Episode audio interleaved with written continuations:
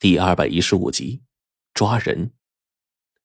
要知道，我奶奶可都是七十多的人了，面对冰窟窿，就连我都险象环生，差点见不着第二天的太阳，更何况是他老人家呢？我总觉得呀，这事儿不是那么对。可是随即我就想到了一个问题，那就是冰窟窿偷袭我的时候，我接到的那条短信上面写着两个字：林晶。我忽然就想起来，以前有人这么提醒过我一次，就是住在杭州的苗一峰，我和白程程拜访过他。上一次在我遇到事情的时候，也是他忽然发来一条短信，瞬间帮我解了围。想到这儿，我马上掏出手机，打开那个短信，把号码递给了白飞宇。给我奶奶打电话的，是不是这个号码？白飞宇看了看，然后点了点头。呃，对。就是这个号码，就是在事发前一天晚上，有一个神秘老头打电话给你们家，点名要你奶奶接电话，并且啊，还告诉他是你师傅胡不传的故人，要他第二天早上去你师傅的道观，在一个固定的时间点去一个固定的地方，然后站在那儿祈祷三分钟。啊！我不由得愣了，然后问：“然后呢？”然后。黄队生出了疑问，啊，他忽然明白了，我是在问下文，然后就又说：“然后冰骷髅就被抓了呀。”哎呀，不是这个，我真被他们给弄晕了呀，半天才在脑子里面理清楚，就是说，苗一峰给我奶奶打电话，告诉他在一个固定的时刻去胡老道道观里面朝拜三分钟，然后呢，我奶奶就拜了，然后就把那个冰骷髅给抓了。这也太简单了吧！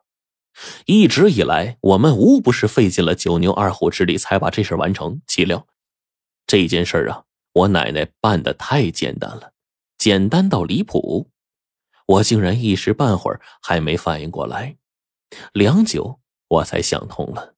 根据黄队他们的话音线索，大概弄明白了整件事情。苗一峰给我父亲打的电话，点名找我奶。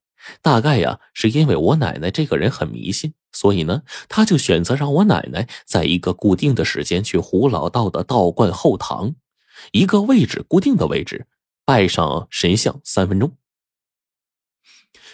苗一峰给出的这个时间是很重要的，因为就在这个时间，让冰骷髅发现我奶奶，并且一路都要对着老人家动手。也正是因为这个时刻，冰骷髅才被引去了道观，再加上啊。我奶奶这个人着实重要，苗一峰选择我奶奶而不是别人，这其中最重要的一点，就是因为我奶奶他们这老一辈的人身上透着一股子迷信，对于风水、命运、时辰恪守的非常的精准。所以呢，他几下忽悠，我奶奶就信了，然后啊，才有了后面的事儿。而就在冰骷髅跟着我奶奶进了道观，奶奶下跪参拜的时候，冰骷髅已经悄悄的到了奶奶身后的位置。可是他却不知道，那里啊有胡老道布下的一个大阵。说真的，我还真不知道我师傅这老头子呀，啥时候在自己内堂就布下了这么个东西。这个东西呢，又叫做大五行，是专门用来困住妖邪的。那这个假的冰骷髅闯进去，正中了我师傅胡老道不知何时布下的这张法网，被困在其中就不能出来了。我奶奶逃了一命，然后呢，按照苗一峰给的电话打到吴教授这儿，后来的事儿那就全都清楚了。我这内心实在是激动啊！若不是苗一峰的提醒，现在我们家可能要多添一门丧事儿了。倘若因为我执行任务祸及家人，那将是我终身痛苦的事情。我赶紧就第一时间就把这个电话呀打回到家里，并且承诺马上回家看家人。随即我就把电话给了苗一峰。电话那头，苗一峰的这个精气神儿啊，似乎还不错，说话呢四平八稳，很清朗，就跟一个仙风道骨的世外高人似的。你都知道了呀，那就行了。谢谢之类的话你就不用说了。至于你嘛，小伙子还年轻，受点伤啊，就当是锻炼了。听到苗一峰的话，这才稳定下来激荡的心神，一连说了一通感激的话呀。那边呢，苗一峰却连连摆手：“ 你奶奶一生信奉佛道，做的善事极多，得天必有。我只是顺路帮忙而已。以后这样的事啊，你也不用操心。越是普通的人，命格间的因果转化越少。”越容易精准的预测，这种事对我来说并不难。你家的事倒是平稳啊，还是多注意自身吧。听了苗一峰的这句话，我更是千恩万谢呀。苗一峰这话里有话，意思我哪里能听不出来呀？越是普通的人，越能精准的预测。我们家的事对他来说不难，他想帮的话也没有什么难度。一直等到我说谢谢啊，这个时候呢，电话那头的苗一峰啊，听不下去了，因为一直谢谢挺烦人的，然后他就把我制止了，说：“哎，别说那么多谢谢啊，要说谢谢的话，你就多谢谢上次你带来的那个女娃儿，她呀，看我生活困顿难以周济，临走的时候给了我一些钱，心底倒是很善良啊。”等到苗一峰挂断了电话，我才看了看白程程，这丫头心底啊确实好。这时候啊，真想搂着她使劲来一口。可是我回头再看她旁边的白飞宇，赶紧把这雄心壮志给压下来了。可我是这时候呢，把这事情忙完，忽然右边膀子就是疼痛难忍。原来刚才呀，是用这条受伤的胳膊拿起电话打的，以至于激动的连疼痛都忘了。这会儿疼起来，当真就跟要了命似的，惹得白程程跟黄队啊是嬉笑不已。龙王派遣的特遣小组于当天晚上秘密的将冰窟窿抓回了组织，杀我的那个冰窟窿已经逃走了，这正是在胡老道道观里被法网抓住的那个。我感叹了一声：“胡老道的法网是真厉害。”这个冰窟窿啊。虽然不是真的，呃，但是呢，身具阴气，那哪怕是再淡，在胡老道法网的灼烧下，还是被搞得狼狈不堪，身上多处甚至被烧出了尸斑。因为之前被偷袭，我这个后背呢，就直接都冻穿了，伤口啊，现在还时不时的流下血呢，以至于走路的时候，一只手就根本不敢抬。但好在受伤的腿被铜针刺穿之后，并没有伤及骨头。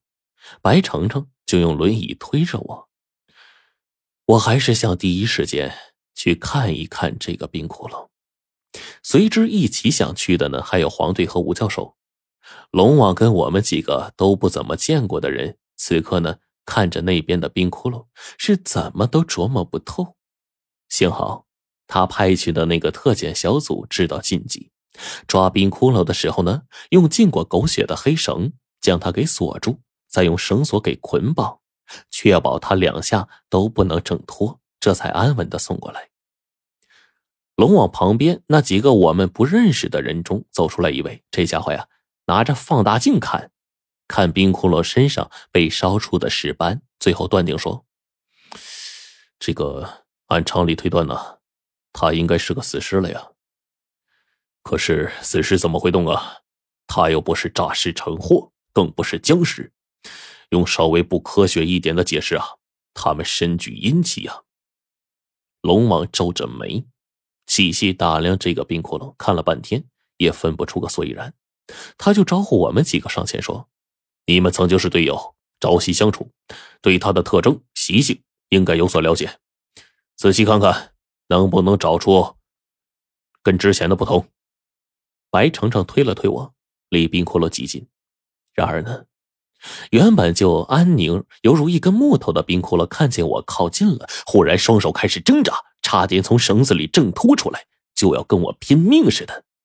他此刻全身上下尽是凶厉之色呀，面容狰狞扭曲，仿佛恨我入骨，想要将我挫骨扬灰一般。